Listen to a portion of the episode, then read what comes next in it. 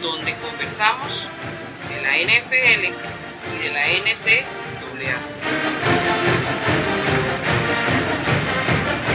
Cada semana hacemos un repaso de lo más actual del deporte. El gato Moriuper junto con Albert los invitamos a acompañarnos. Comenzamos.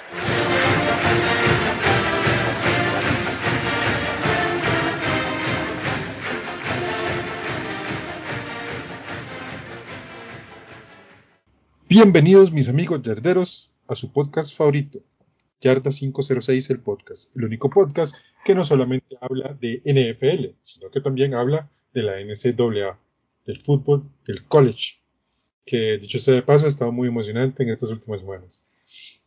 Y bueno, evidentemente estamos muy contentos porque estamos en una nueva edición de este su podcast y en esta edición dedicada única y exclusivamente al eh, deporte de la NCAA. Pero antes de continuar con todo este tema, con todas estas presentaciones y todo el asunto, quiero saludar a mi amigo y colega Albert Murillo Ávila desde Campo 5. Albert, ¿cómo estás? Hola gato, pura vida y un saludo a toda nuestra audiencia. El día de hoy les traemos bastante información hubieron muchas cosas que pasaron, gato, este fin de semana en lo que fue el college football, que las vamos a ir detallando a poquitos. Y también recordarles, gato, que este programa también va a ser subido a mi canal de YouTube en College Football 101. Escriben en el buscador College Football 101 y ahí van a encontrar este programa y mucha más información que he ido grabando de a poquitos. Este, durante, yo creo que ya tengo como tres años ese canal. Entonces les doy la invitación también para que si nos quieren escuchar y también nos quieren ver, está esa opción en lo que es YouTube. Es correcto, así mismo.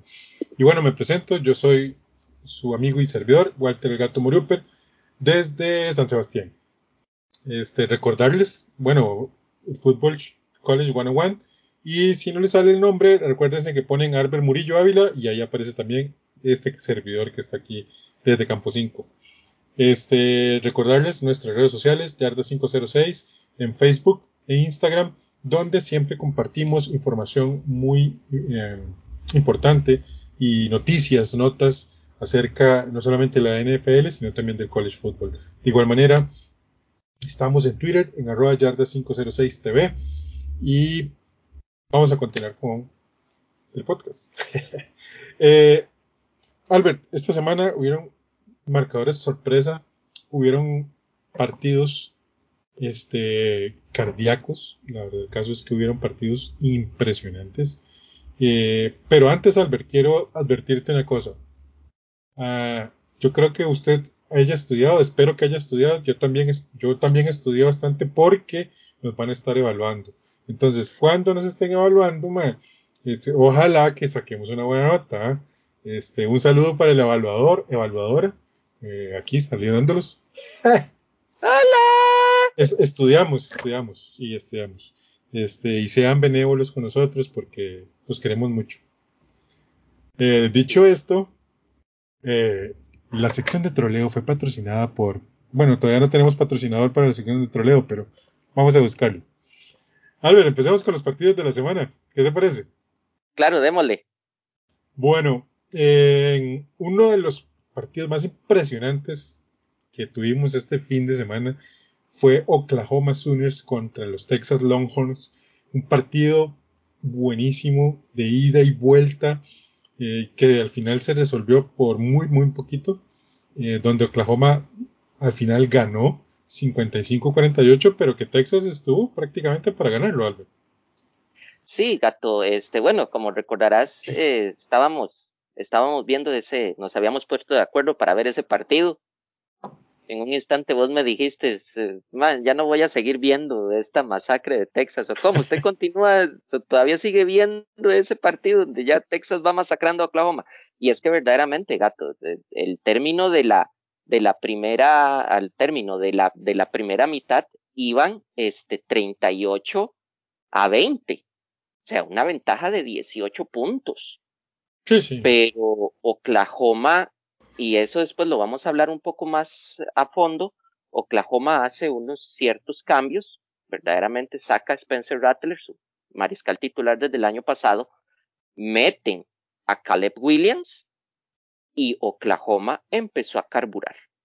Y empezó a carburar a tal punto, gato, que el partido se definió faltando un segundo y Oklahoma gana 55 a 48.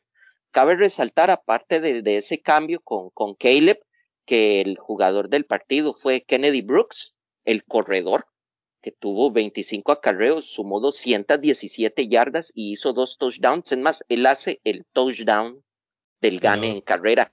Y verdaderamente ese muchacho eh, tuvo su día.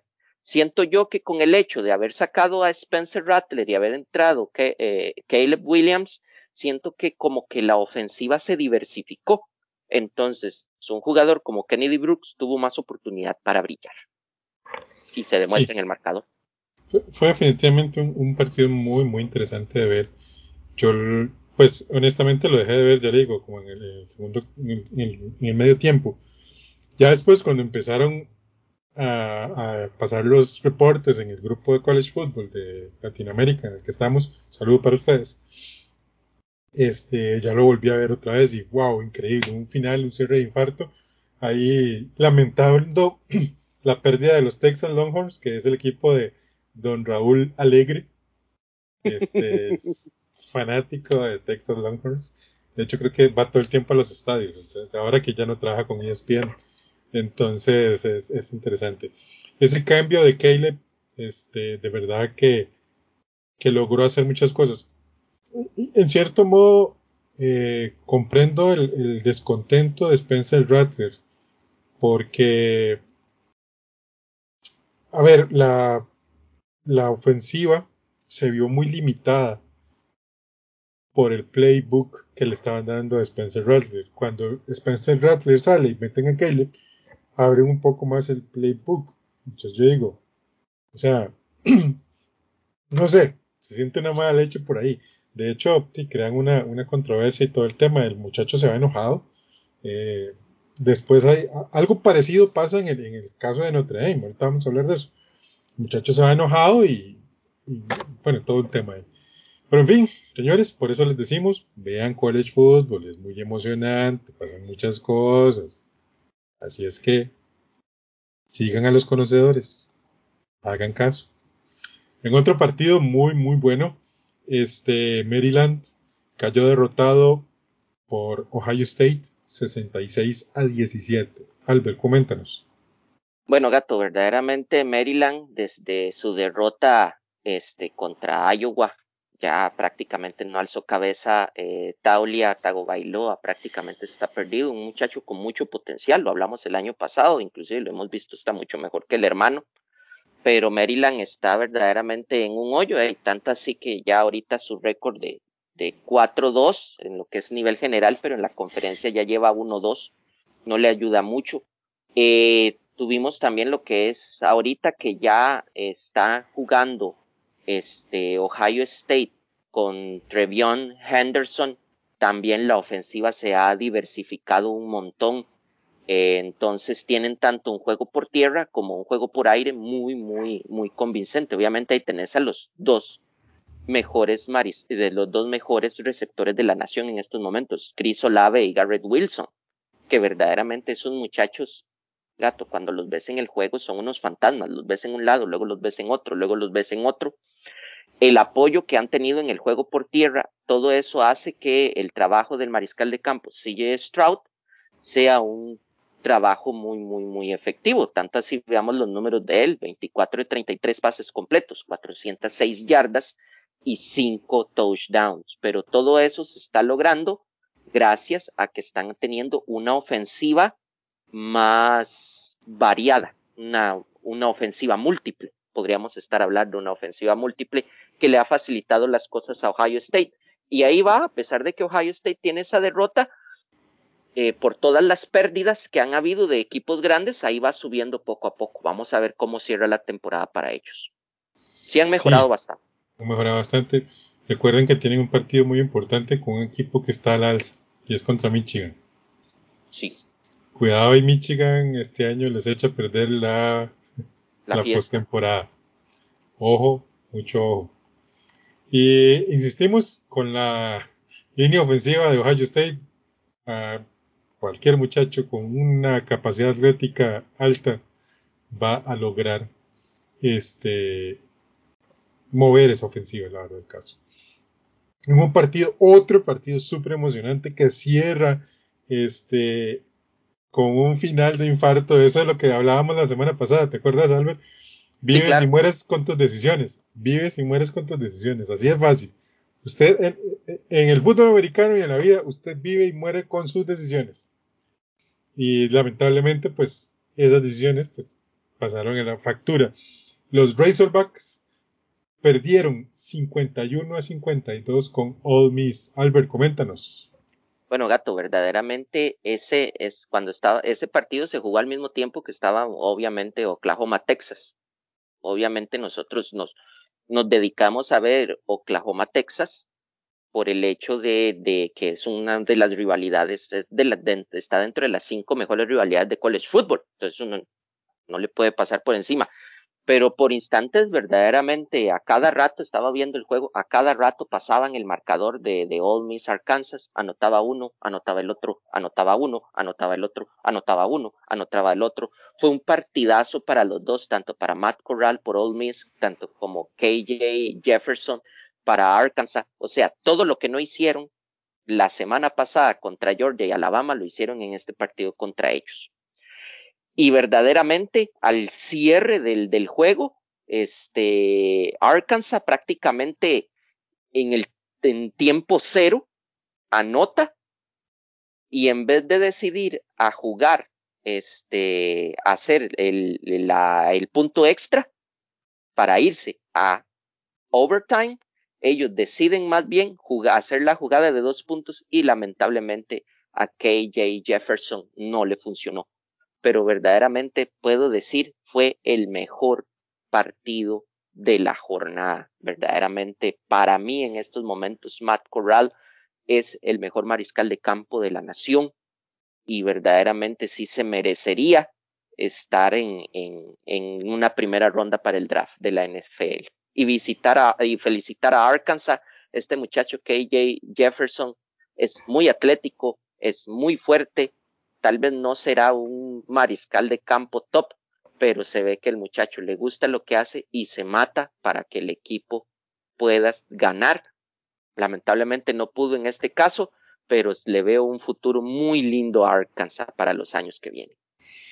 Al entrenador de Arkansas le dijeron, a ver, hay dos opciones, nos vamos con all in, todo nada, o podemos ir a tiempos extras y el hombre dijo, todas mis fechas y perdió todo, hasta la casa se perdió. eh, como te digo, uno vive y muere con sus decisiones y en este caso pues, eh, pues muchos criticaron, de hecho durante la semana ha habido muchas críticas acerca de esto, pero bueno, al final Albert, uno eh, no sabe lo que puede pasar, los what if no existen, o sea, simplemente y empataban, ok, puede ser, pero el, pateador pudo haber fallado, eh, ya en tiempos extras pudieron haber fallado de igual manera, o sea, hay muchas cosas. Entonces tomó su decisión, lamentablemente no fue la mejor. Yo, yo siento, Gato, que verdaderamente la decisión del coach de Arkansas fue por la misma, por la misma comparación. Yo siento que el, el equipo, los dos equipos estaban muy desgastados porque fue una lucha de, de, de allá para acá y siento yo que es mejor arriesgar todo, o sea, porque se veía gato, es que muy probablemente si se hubieran ido a tiempos extras hubieran durado por lo menos su media hora y cuidado no pegaban una hora más en tiempos extras por lo comparados que estaban. Entonces sí. aquí es eh, matar o morir. No le sí, salió, sí, pero igual yo no, no, no cuestiono esa decisión por no, lo no. cerrado que estaba el juego. Yo, yo, yo, yo, sigo insistiendo en esto. O sea, usted, mire, vive y muere por sus decisiones. Y insisto, hay veces que las cosas salen y hay veces que las cosas no salen. Y en este caso no salieron. si lo hubiera logrado, hubieran dicho que es un genio, que no sé qué, y que qué comeback, y todo el tema, todas esas habladas que se pegan los, periodistas particularmente. Pero bueno, en fin, esta vez le tocó perder. Vamos con un equipo que se perfila como el futuro campeón del college football, una defensa muy férrea, un equipo que no comete muchos errores. Georgia, los Bulldogs, fueron a Auburn y derrotaron a Auburn 34 a 10. Albert, dinos. Bueno, gato, verdaderamente Georgia es una máquina de destrucción masiva en estos momentos, es el número uno de la nación. Eh, como vos lo dijiste, es una defensa demasiado potente. En esta ocasión, este, vuelve una vez más a lo que es ese coreback carousel, que ahorita le dieron una vez más el partido a Stepson Bennett. Mm, JT Daniels, verdaderamente de, lo tienen ahí de, de reserva, se esperaba que fuera el, el titular, pero Stepson de, lo está haciendo bien. Bueno, con ese equipo, ¿quién no lo va a hacer bien? Siento yo que esa es una muestra, y lo hablamos la semana pasada de Georgia, o sea, con Georgia puedes tener a cualquier mariscal de campo. El juego lo van a sacar verdaderamente están demostrando. Podemos poner a Bennett, podemos poner a JT Daniels, eh, que, que verdaderamente el juego, el juego va a salir adelante.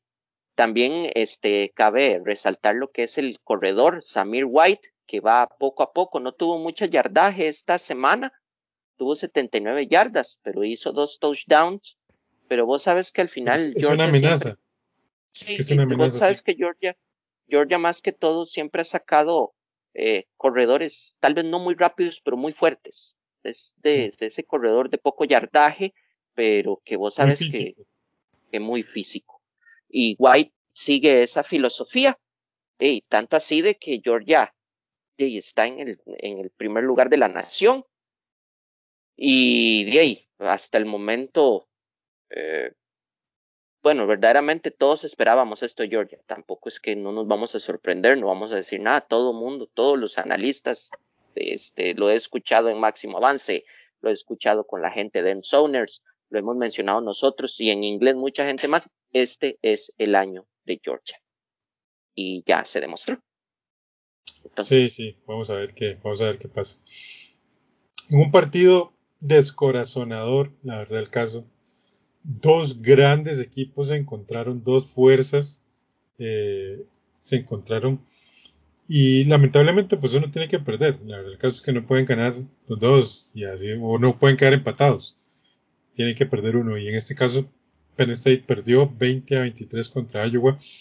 lo hicieron estoicamente hasta casi el final del eh, tercer cuarto, pero ya después ya no les alcanzó para más aunado al que el hecho de que el coreback titular de, Penn State lo sacaron. Yo presumo que fue por una lesión, porque al final nunca supe por qué razón lo sacaron. No fue lesión. Pero fue una lesión y ya a partir de ahí el coreback suplente fue estéril, señores, estéril. O sea, nada, no hubo nada. O sea, Penn State se mantuvo por su defensa que al final terminó cansándose y cae derrotado. Pero la lucha la dieron sin cuartel. Sí, no, Gato, verdaderamente Penn State eh, se esforzó lo más que pudo allá en, en el estadio de Iowa, eh, tanto así de que se vio, o sea, el partido fue muy, muy, muy, muy, este, defensivo. Eh, Penn State cierra la primera mitad llevando una ventaja de 17 a 10 pero el juego era así, o sea, las defensas no dejaban que nadie se moviera, o sea, el, balón se movió muy poco. Eh, el problema al final fue ese, eh, Sean Clifford sale por lesión, el muchacho se lesiona y lamentablemente el backup quarterback de Penn State no, no estaba preparado verdaderamente, el muchacho no estaba preparado más para enfrentar ese tipo de ofensiva de Iowa, defensiva de Iowa, que es la segunda defensiva de la nación, ¿verdad? Y la tercera es la de Penn State. Y aún así se vieron, por esa misma situación, se vieron demasiados goles de campo, verdaderamente. Iowa no gana por, por touchdowns, gana, o se iba sobreviviendo por goles de campo hasta que al final sí logran hacer un touchdown, pero fue como vos dijiste, o sea, tengo una ofensiva estéril y la defensiva se cansó verdaderamente de, de ese claveo de, de Iowa. fue increíble la cantidad de, de, de castigos en la línea ofensiva. O sea, era increíble. Ahí es donde uno dice, ¿dónde están los ajustes de los coordinadores? ¿Dónde están los ajustes de los coordinadores? El fútbol americano es de ajustes. Cada jugada usted ajusta, cada jugada usted ajusta. Pero en este caso, simple y sencillamente fue impresionante la cantidad de castigos y, realmente fue muy triste ver cómo la todo el esfuerzo que se hizo se, vio totalmente echado a menos. Pero en fin, este fue un gran partido, la verdad el caso, insisto, hagan los casos, vean el college football, véanlo, véanlo. Y vamos ya casi para llegar al final. Tan, tan, tan, tan. Vamos a, analizar el Boise State. Los Broncos fueron a visitar a los Cougars de BYU y derrotan a BYU 26 a 27, Albertinos. Bueno, Gato, para dar un poco de historia, esa es una rivalidad muy, muy vieja. BYU ahora es un equipo independiente, pero hace eh, muchos años BYU formaba parte de una conferencia ya extinta en lo que es fútbol americano, que era la Western Athletic Conference, eh, WAC.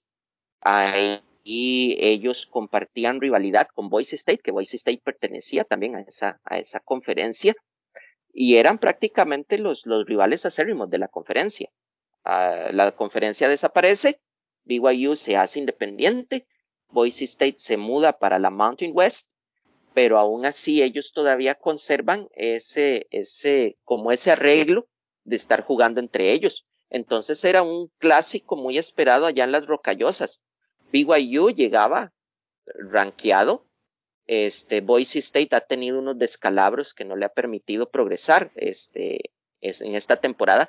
Y sin embargo, este, Hank Buckmeyer, el mariscal de campo de Boise State, eh, como dicen, se puso la camiseta y terminó sacando el juego.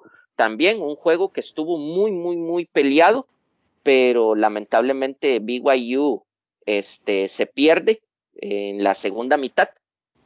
No, desde el segundo cuarto, verdaderamente Boise State tomó la, la batuta. BYU no pudo corregir el cambio, a pesar de que el mejor jugador del partido fue Jaren Hall, el mariscal de campo de BYU, pero no le alcanzó verdaderamente para, para detener a un Boise State que con este gane, siento yo que están inspirados, tal vez no para llegar a estar rankeados, pero por lo menos ellos van a ahora enfocarse a competir dentro de su conferencia para ver si pueden llegar a la punta de la montaña y ser los reyes de la colina. Ojalá que sí, ojalá que sí. La verdad el caso es que hay que ver ese estadio de Boise State que es hermoso y esa gramilla azul que es muy bonita. A mucha gente no le gusta, pero bueno, particularmente a mí sí me encanta. y ya para cerrar, vamos a hablar del offset más offset de todos los offset. E, es curioso, Albert, porque NFL Trueback, que es el canal de, es uno de los canales de NFL, el día anterior, o, el, o, el, sábado, de ese partido ponen pusieron un video de donde empezó la leyenda de Johnny Manziel, que fue en un partido casualmente contra Alabama. Hacía un partidazo impresionante. Entonces, eso fue como el, como el vaticinio de lo que iba a ser este partido. Y al final, Alabama cae derrotado 38-41 por un Texas AM sorprendente y upset, ¿no? fue una bomba. Sí, sinceramente en la tarde yo me acuerdo cuando estaba haciendo los, los, los resúmenes de, de los marcadores para la página de Yarda, había puesto como el, el gran upset de la semana fue el de Boise State contra BYU, pero nadie en la noche, gato, nadie en la noche se esperaba. O sea, si, si Alabama tenía la posibilidad de sufrir un upset, era la semana pasada, no esta. Tanto así que, que nosotros ni metimos en la semana pasada, en el podcast pasado, se pueden escucharlo, pueden meterse al canal de YouTube. Este partido de Texas, de Texas A&M y Alabama ni lo pusimos como los partidos a seguir, porque todo el mundo daba una victoria segura de, de, de, Alabama. Alabama le había pasado por encima a Arkansas, dejándolo a cero, o sea, entonces uno decía, Alabama nadie lo va a detener hasta la final de, de la conferencia cuando se, se encuentre contra Georgia pero Texas A&M verdaderamente se hizo un partidazo. Eh, fue de ese, ese equipo que, que lo poquito que hicieron los jugadores fue lo que sirvió. Develaron también algo que Florida en su momento mostró un poquito y fue que Alabama tiene problemas para defender el juego por tierra. Spiller verdaderamente se raja un partidazo por Texas A&M, el corredor de Texas A&M, uno de los mejores de la nación, inclusive quedó Renco, Calzada, el mariscal de campo de, Texas A&M también se, dio su matada, queda Renco también, y al final está el marcador, ¿verdad? Que se, que se sella con un gol de campo. Un gol de campo que inclusive todo mundo en, en, el estadio Texas A&M, todo el mundo estaba parecía un silencio sepulcral para ver a ese muchacho patear ese gol de campo y lo patea. Y gato, y es lo bonito del college football, que es lo que, lo que me encanta de este deporte que vos nunca lo vas a ver en la NFL, o sea, eh, y lo vimos también con el, con el juego de All Miss. Mae, la gente ya, ese muchacho estaba, estaba cruzando la pelota estaba cruzando el medio de los dos postes y ya la gente venía corriendo al, del, ya estaban en la yarda 50 celebrando. Fue una fiesta tremendísima. Volviendo al partido de Ole Miss y, Arkansas, fue parecido. O sea, eh, J.K. Este, Jefferson falla en la conversión de dos puntos, man, y todo el mundo estaba afuera, inclusive el, el árbitro tenía que, estaba haciendo señas porque parece que hubo un pañuelo pero ya todo el mundo le había valido un carajo. Todo el mundo estaba dentro. Y, y, es, y es ese amor y ese sentido de pertenencia. Eh, Texas no, saca la hombrada. hay, que ver a, la, a, los, a los niños. O sea, esto no solamente de muchachos que fueron a, o a la universidad, sino ya gente adulta que fue a la universidad y que transmite el amor a esos colores de una manera pasional fuertemente. O sea, fuertemente. Entonces, eh, muy, muy, muy interesante todo este tema. Albert, hay que recordar que a Alabama todavía le faltan dos partidos para cerrar temporada que son interesantes. Porque Mississippi State, Tennessee, LSU y New Mexico State, la verdad el caso es que uno podría cantarlas como victorias prácticamente en la bolsa. Sin embargo, el, encuentro contra Arkansas, el 20 de noviembre, y el contra Auburn, el 27 de noviembre, son dos partidos para cerrar el año muy, muy, muy, muy fuertes. Sí, verdaderamente ese, ese juego contra Auburn, eh, yo siento que este sí lo van a tener muy complicado. Eh, Auburn, a pesar de que se ha mantenido ahí con, con el récord, este, bueno, en estos momentos está, está 4-2, pero Auburn es un, es un, es un hueso que va a incomodar, más que todo que para mí, Bo Nix es mucho más mariscal de campo que Bryce Young, y una vez más, el juego por tierra de Auburn con Bixby va a serle muy, muy complicado. Siento que Nick Saban tendrá que acomodar esas. ¿Y la, y la defensa de Arkansas, Albert. Sí, sí, no. o sea, la defensa de Arkansas. Sí, está. Es una cosa que mete miedo, así, honestamente. Sí. Pero bueno. Verdaderamente está complicado eso. Vamos a ver qué pasa. Vamos a ver qué pasa con ese final de temporada. Y bueno, vamos con los temas eh, de análisis. Eh, Albert, al parecer Spencer Rattler eh, tuvo un tema ahí complicado, ¿verdad? Que lo mismo pasó con Notre Dame. este mariscal titular de Notre Dame, eh, se me va el nombre ahorita. ¿Ah? Kwan. Jay, Kwan. Eh, sí, Kwan entra de titular. Yo siento que, vuelvo a insistir, creo que el playbook que le hacen a Jay Kwan no es el adecuado, pero bueno, en fin, ellos sabrán. Y, la, ofensiva se empieza a estancar, entonces lo cambian por el suplente, un muchacho, un freshman.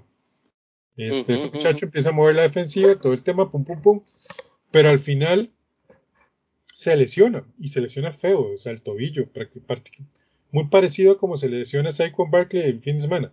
Exactamente, una jugada intrascendente, se dobla el tobillo, lo tienen que sacar el sábado, regresa Jay Cohen y logra ganar. Pero Jay Cohen se quedó ahí y siguió apoyando y cada vez que todo el touchdown, él iba y saludaba a su, al suplente, todo el tema. Rattler no hizo eso, Rattler se enojó.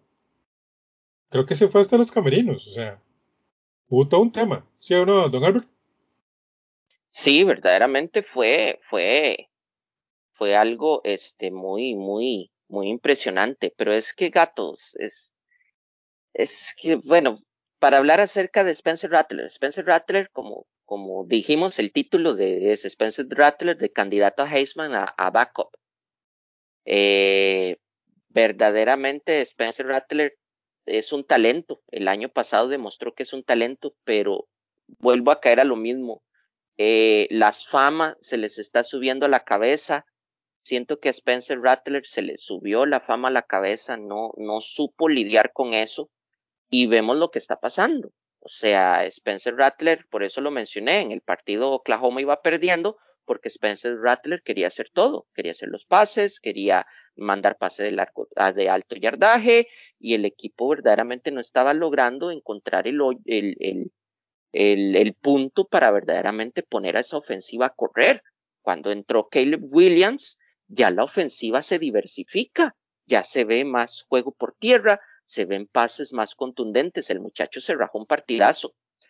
Y esa misma actitud de, de Spencer Rattler, ¿verdad? Que, que en vez de apoyar y todo, el man se enoja, eh, inclusive yo creo que voló hasta este un tarro de Gatorade, creo, cuando iba entrando a, a los vestidores cuando terminó el juego, enojado.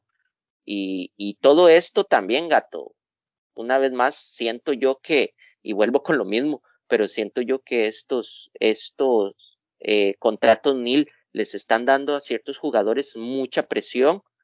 Eh, les recuerdo que Spencer Rattler eh, firmó un contrato con una concesionaria de, automóviles en, en, Oklahoma y vea que con solo esa firma, gato, con solo esa firma le dieron un, una pickup y un automóvil del año. O sea, dos carros. Y, de ahí, en, ahora en estos momentos entra la gran pregunta, o sea, esa empresa o eso está firmando al mariscal de campo titular de Oklahoma. Ya en estos momentos Spencer Rattler no creo que sea el titular de Oklahoma. Entonces, ¿qué es lo que va a pasar con eso? Todas esas cosas están generando mucha, mucha presión y por eso los jugadores quieren brillar más quieren hacer más las cosas, obviamente eso les alza el, el, el ego, yo soy el mejor acá, y claro, cuando ven que las cosas no funcionan y a otro muchacho le funcionan, y salen los orgullos y todo. Muy probablemente en estos momentos Spencer Rattler va a estar dentro de los nombres del Transfer Portal este, a fin de año.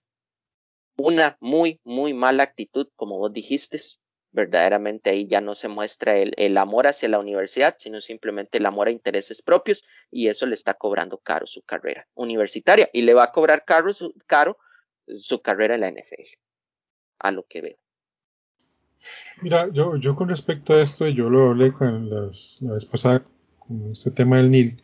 Lo único es que yo no sé si les está afectando tanto en el tema de que quieren, creo que los está distrayendo ese es el tema. Para mí, los está distrayendo y, y no los están poniendo en, lugar.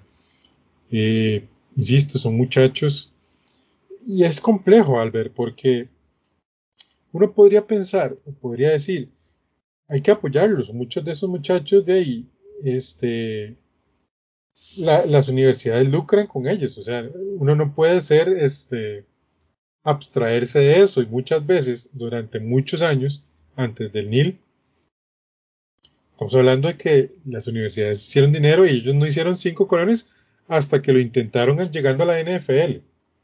Entonces, tiene sus cosas. Ojalá que ellos aprendan, los muchachos, a poder lidiar con la fama, con la presión de ser una persona que tiene una, este, un, ay, se me olvida, un contrato y tener algún incentivo y poder concentrarse en jugar de la mejor manera.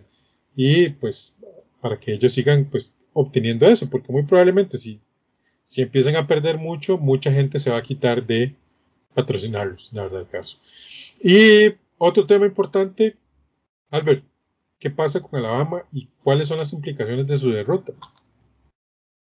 Bueno, verdaderamente, gato, y todo lo que hemos dicho o hablado antes del, del sábado se fue al carajo. Verdaderamente todos estábamos hablando de que Alabama y Georgia estaban en un, en un camino de colisión y en estos momentos prácticamente Georgia está solo en la, en la punta de la nación. Eh, Alabama, como dije, en el partido contra Florida, se vieron este, expuestos a que el juego por tierra eh, era, podía abrir una grieta en donde tenían la posibilidad de, de derrotarlos. Texas AM explotó esa, grieta y eso que verdaderamente Texas AM comparado con otros rivales que, tiene Alabama o que ha enfrentado a Alabama no era el que tenía el mejor talento y sin embargo sacan esa hombrada de partido. Eh, las implicaciones de Alabama, muy probablemente con esta derrota le va a costar mucho eh, alcanzar por lo menos un primero, ya no, a menos de que pierda Georgia. Uh, ni un segundo tampoco. Ya Alabama en estos momentos está peleando el, el, el tercero, el cuarto lugar. Aún así, gato, bueno, cuando veamos lo que es el, eh, bueno, voy a dar una adelantada del AP Pool. En estos momentos los pusieron en quinto. O sea, inclusive, véalo, no, no están en quinto. Esta semana los pusieron en quinto, no en cuarto. Alabama en estos momentos está, está en quinto lugar de la nación. O sea, está fuera de los playoffs. La derrota, sí, está fuera de los playoffs, pero está ahí, está fuera, pero está en la rayita. O sea, vea inclusive el nivel de, de corrupción que tienen, que, que en cualquier momento, o sea, verdaderamente yo estaba viendo este eh, pools hechos por, por analistas y ponían Alabama en el 11, por ejemplo, que es el lugar donde verdaderamente debería estar después de la derrota con Texas A&M. ¿Por qué? Porque está perdiendo contra un equipo no rankeado. Está perdiendo contra un equipo no rankeado con un equipo que ya tiene dos derrotas a su haber. Entonces, esas son cosas que deberían de pesar o sea, son cosas que deberían de pesar para que no estuviera en el lugar que está. Sin embargo, de ahí vos sabes lo que hemos hablado siempre. Desde el año pasado, el, el AP Pool se demostró que es una corruptela inmensa. Y de ahí, obviamente, vamos a dejar a Alabama en quinto por si acaso. ¿Por qué? Porque es bueno para los negocios. Pero, ¿qué implicaciones tiene con la salida de Alabama? Que hay otros equipos que ya se van a sentir más inspirados y con ganas de demostrar más para poder subir puestos y lo vamos a ver. Un Ohio State ya lo está haciendo muy bien. Eh, Penn State, a pesar de su derrota, también no baja tanto. Es otro que yo siento que debió de haber bajado más, pero igual estabas perdiendo contra el tercer mejor equipo de la nación. Entonces, eh, creo que eh, con esa derrota vamos a ver mucho más peleado lo que es el AP Pool. Esos primeros cuatro lugares ahora se van a transformar en, en un subimos, bajamos, subimos, bajamos no va a estar tan, tan fácil de predecir semana a semana. Entonces siento que esto le va a dar una emoción más a lo que es el, el, el college football. Eh, va a motivar a que la gente quiera ver más y bien que mal a los equipos va a motivarlos más para que ganen, jueguen a ganar y a matar para lograr un espacio. Cualquiera puede ganar el espacio ahora. Están abiertas las puertas. Bueno, a ver, los antes de darles el, bueno, ok, hagamos una cosa. Albert, mándese con el, con el IP Pool Top 7. Top 7. Y yo voy a hacer un comentario acerca de los primeros cuatro. ¿Ok? Mándese. Ok. Bueno, este, vamos con el AP Pool, vamos a ver de ir de atrás para adelante. Entonces empezamos en el lugar número 7, donde están los Nittany Lions de Penn State, que después de la derrota contra Iowa, verdaderamente. Los castigaron muy duro. Sí, ah, pero no descienden, no descienden tanto y ahí están en el lugar 7, que es un lugar donde todavía tienen oportunidad para pelear un espacio.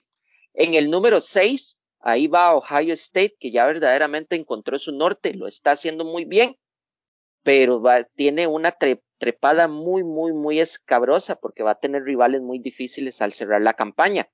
En el número 5 está Alabama, que ya llevábamos ratillo de no verlo en un lugar fuera del, del, ranking de los playoffs. En este caso, el actual campeón nacional está en el lugar 5. Fueron muy misericordiosos con él. En el número 4, después de ganar el Red River Showdown, eh, Oklahoma está ahí, los Sooners, con aspiraciones a subir más puestos. Y por primera vez en la historia reciente, desde que está el formato del College Football Playoff, un equipo del Group of Five está dentro de los cuatro del playoff. Un, un, esquema diseñado para que un Group of Five en buena teoría no esté ahí. Sin embargo, ahí está Cincinnati con Desmond Reader, para mí el segundo mejor mariscal de la nación. Están dando la puja y espero, por favor, que ellos queden ahí en ese tercer lugar o dentro de la zona de playoff Número dos, la sorpresa de la temporada, Iowa. Vea hasta dónde está llegando Iowa. Los Hawkeyes son hoy el número dos de la nación. Y algo digno para dejar en la historia, el número uno e indiscutible Georgia. Un equipo tan bueno que no necesita un mariscal de campo para ganar. Por lo menos uno titular fijo. Bueno, chicos, gente de, de nuestros podcasts, escuchar. Vean, Georgia Bulldogs le quedan partidos contra Kentucky, contra Florida, contra Missouri, contra Tennessee, Charleston Southern y Georgia Tech. En el papel, en el papel, con ese equipo que tiene actualmente, todos esos partidos son ganables, ¿sí o no, Albert? En el papel. Bueno, gato, en, el papel, pero verdaderamente ahí la, la, la, la cuestita de enero fea va a ser contra Kentucky la semana que viene. Kentucky viene muy inspirado. Verdaderamente está muy, muy, muy inspirado. Y Florida, que le demostró incomodar, hace unas semanas incomodó a Alabama y muy probablemente puede incomodar a Georgia. Pero si Georgia sobrevive a esos dos juegos, prácticamente se van a ir en patineta. Los Hawkeyes de Iowa tienen encuentros contra Purdue, Wisconsin, Northwestern, Minnesota, Illinois y Nebraska. Creo que solo hay dos equipos que pueden hacerle la puja, más que todo por hacerle el daño, más allá de cualquier otra cosa, que serían Wisconsin, si se inspiran, o Nebraska. Después de ahí creo que todos los demás son ganables. Los Cincinnati Bearcats, que tienen un, e, estos son los que tienen probablemente el cierre más benévolo. Están contra UCF, con la Universidad de Central Florida, contra Navy, contra Tulane, contra Tulsa, South Florida, SMU y S. Carolina. Cinco, eh, cinco partidos que en el papel son ganables después de haber derrotado a Notre Dame y a Indiana, ¿verdad? O sea, vamos a ver. Y los Oklahoma Sooners tienen. Espera, toquecito. Con, con, con, con Cincinnati. Ahí una posible piedrita del, del, del, del zapato está Sauer Methodist. Tanner Mordecai y, y los, y los, eh, y los Mustangs están jugando muy bien. Es, yo creo que ese juego es, es un juego donde Cincinnati verdaderamente en ese camino es donde Cincinnati tiene que demostrar un poquito. O sea, no siento que Sauter Miss le ponga las cosas, Sauter, eh, Methodist, perdón, Sauter Methodist no creo que le ponga las varas muy fácil a los Bearcats. Por lo menos en el papel, ganables. Otro que tienen una, un cierre o unos próximos partidos ganables en el papel, vuelvo a repetir, la NCAA es muy cambiante, es los, los Sooners que están en el cuarto puesto. Y es contra TCU, contra Kansas, saludo a mi amigo Edwin, Texas Tech, Baylor, Iowa State y Oklahoma State. Puede ser que los últimos dos, desde mi punto de vista, Albert, sean los que están más complicados, tanto Iowa como Oklahoma. Oklahoma probablemente por ser el, clásico ahí de Oklahoma. Y Iowa, pues, tal vez para lavar un poco la cara desde la temporada. Pero a partir de ahí, yo siento que está manejable. Bueno, gato, verdaderamente Baylor podría, podría incomodarse un poquito. Baylor podría incomodarse. Más bien siento yo que podría incomodar más Baylor que, que Iowa State. Iowa State verdaderamente va para abajo. Su, su curva de, de, de, rendimiento va hacia abajo. Y Oklahoma State es otro equipo que ahí, calladito, ha ido subiendo campitos, ¿verdad? Y, y le va a complicar mucho la, la existencia, ese cierre de temporada para Oklahoma va a estar, va a estar bien, bien complicado. Bastante interesante. Eh, y yo hacía, te, decía este análisis porque Oklahoma, eh, digo, Alabama, lo va a tener complicado para subir y para entrar a los playoffs. Viendo este panorama, ojo, repito, viendo el panorama ahorita, las cosas pueden cambiar, todo pero viendo el panorama actual, para que Alabama se meta a los playoffs, tienen que pasar cosas bastante interesantes. Ojo y cuidado, se queda sin playoffs este año. ¿eh? Sí, o sea, Alabama verdaderamente tendría que irse invicto. Digo, de este, de, la única forma para que Alabama se meta es que alguno de los cuatro primeros que van invictos pierda. Sí, sí, sí. Eh, yo, yo sí siento que, que que la gente va a ser cruel, van a, van a ser crueles, van a ser crueles con Cincinnati. Cincinnati no va a permanecer en el tercer lugar. Cincinnati va a saber que en, que en un momento lo van a poner de cuarto, esperando a que se descalabre. O lo van a poner de cuarto y a Alabama, si llega a la, a la final del SEC, aunque Cincinnati quede campeón de la American, eh, el campeonato de Alabama llevándose hipotéticamente yendo a jugar contra Georgia la final de la conferencia. Si Alabama la gana, entraría. Si Alabama no la gana, entraría Cincinnati. Yo siento que ya seguro, seguro, seguro en el papel Georgia, Iowa y Oklahoma. Ya tienen seguro.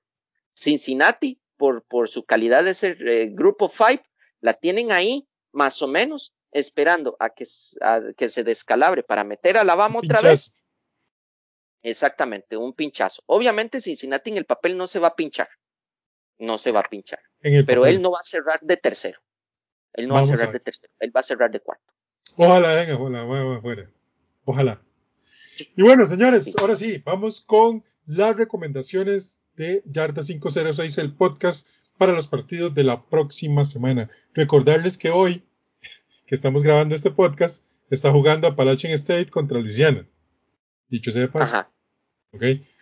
Vamos a tener juegos el jueves 14, Navy Memphis, Georgia Southern contra South Alabama, y el viernes vamos a tener partidos.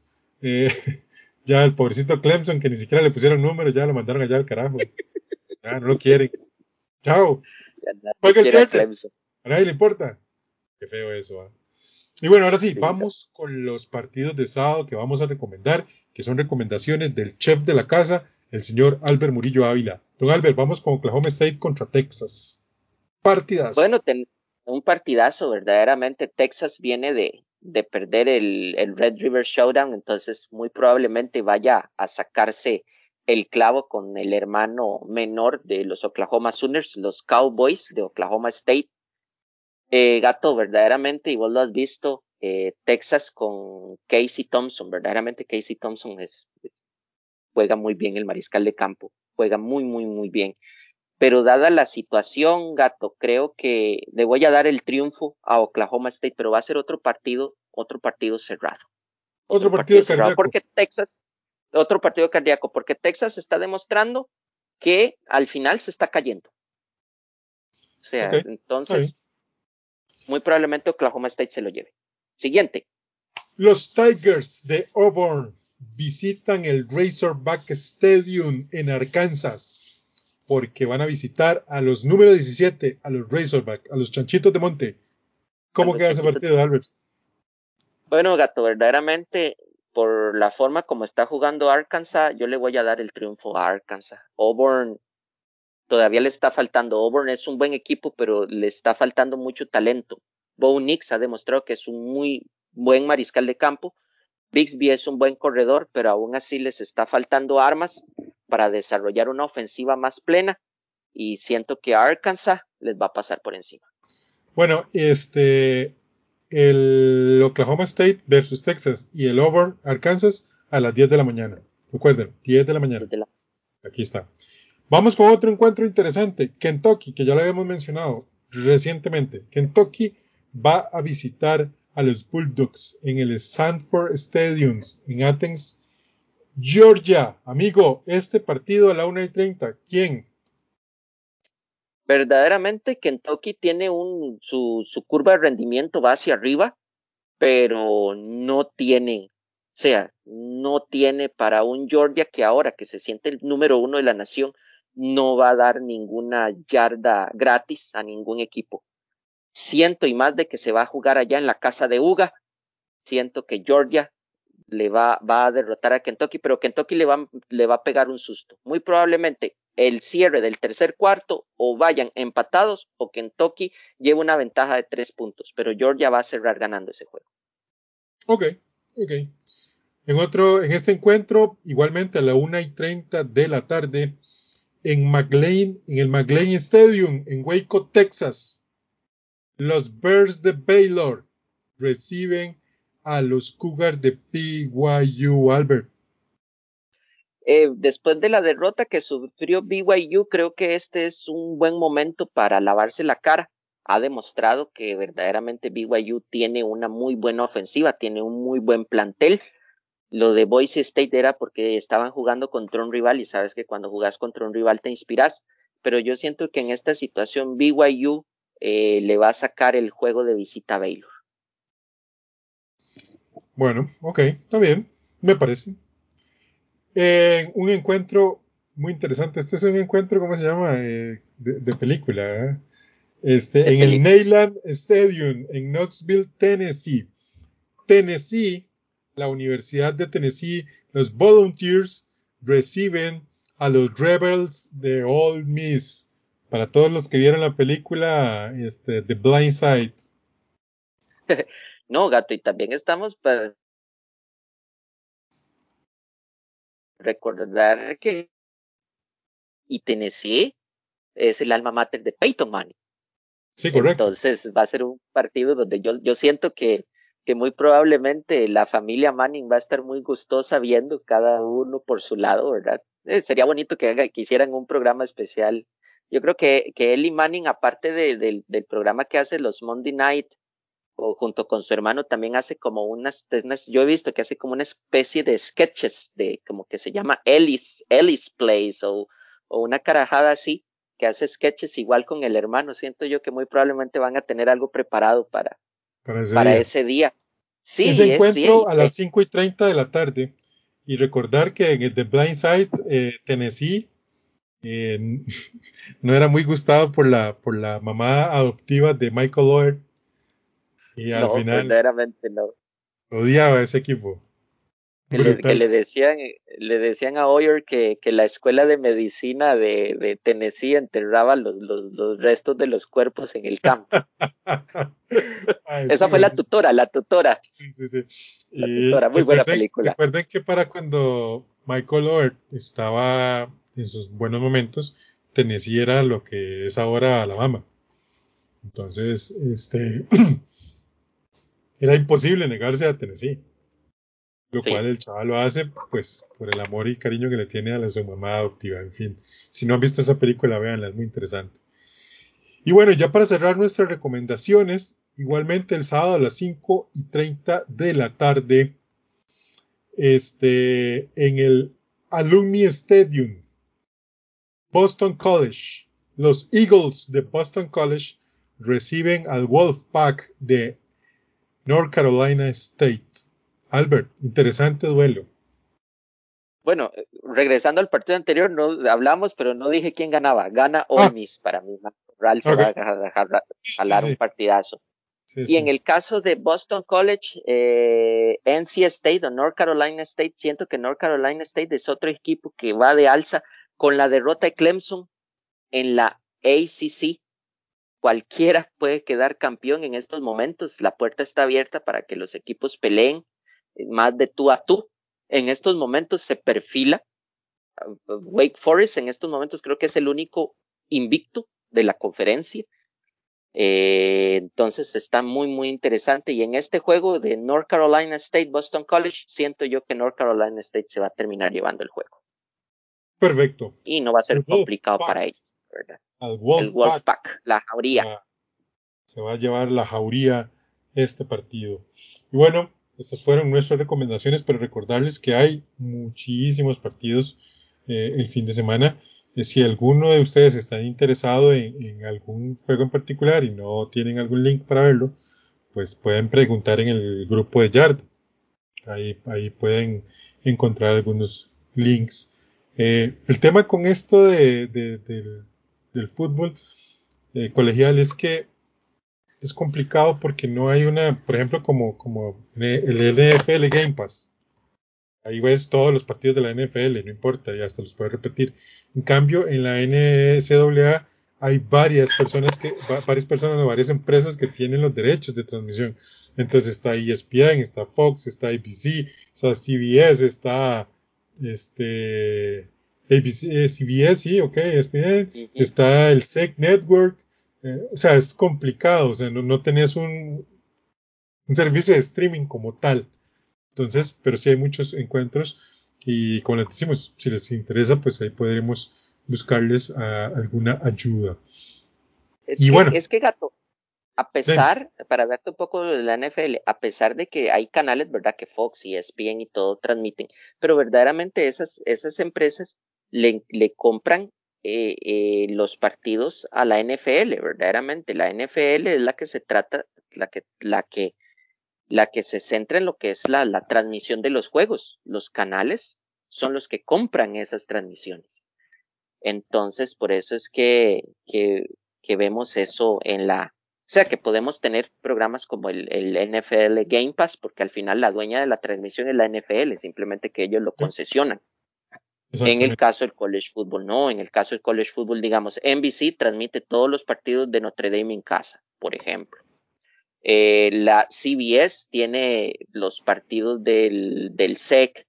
Este, ESPN es el que tiene más. ESPN tiene, tiene los que son los de casi todos los de Power 5, tienen los de la ACC, eh, que es dentro de los principales, y tiene de la Big 12, y luego al final tenemos este Fox, más que todo tiene los de la Pac 12 y los de la Big 10.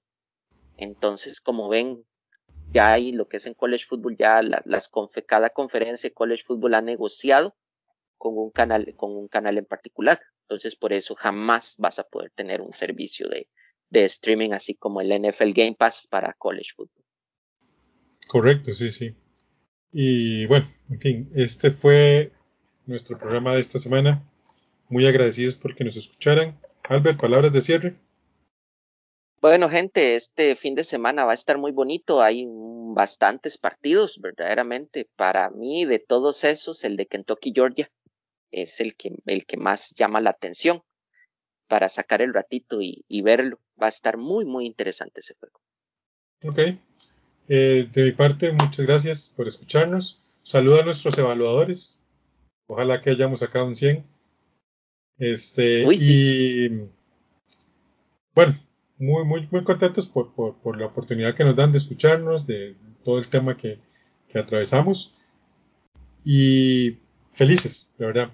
Muchas gracias. Nos vemos la próxima semana. Recuerden que eh, el miércoles a las mediodía sale este podcast de NCAA y el jueves a mediodía sale el podcast de la NFL con todo el análisis de la semana que pasó, más el análisis de la semana previa. Y este de NFL va a venir muy bueno. el de NFL va a venir muy, muy, muy, muy caliente. candente, candente. Candente. Pero lo bueno, el jueves. Un abrazo. Chau. Bye.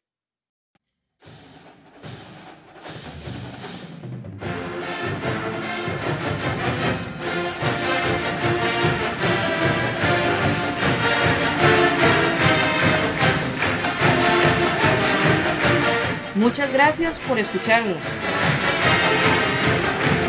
Te invitamos a seguirnos en nuestras redes sociales, donde todos los días compartimos información de la NFL y de la NCAA. Ayúdanos a crecer compartiendo el podcast con tus amigos. Hasta el próximo programa de Yarda 506, el podcast.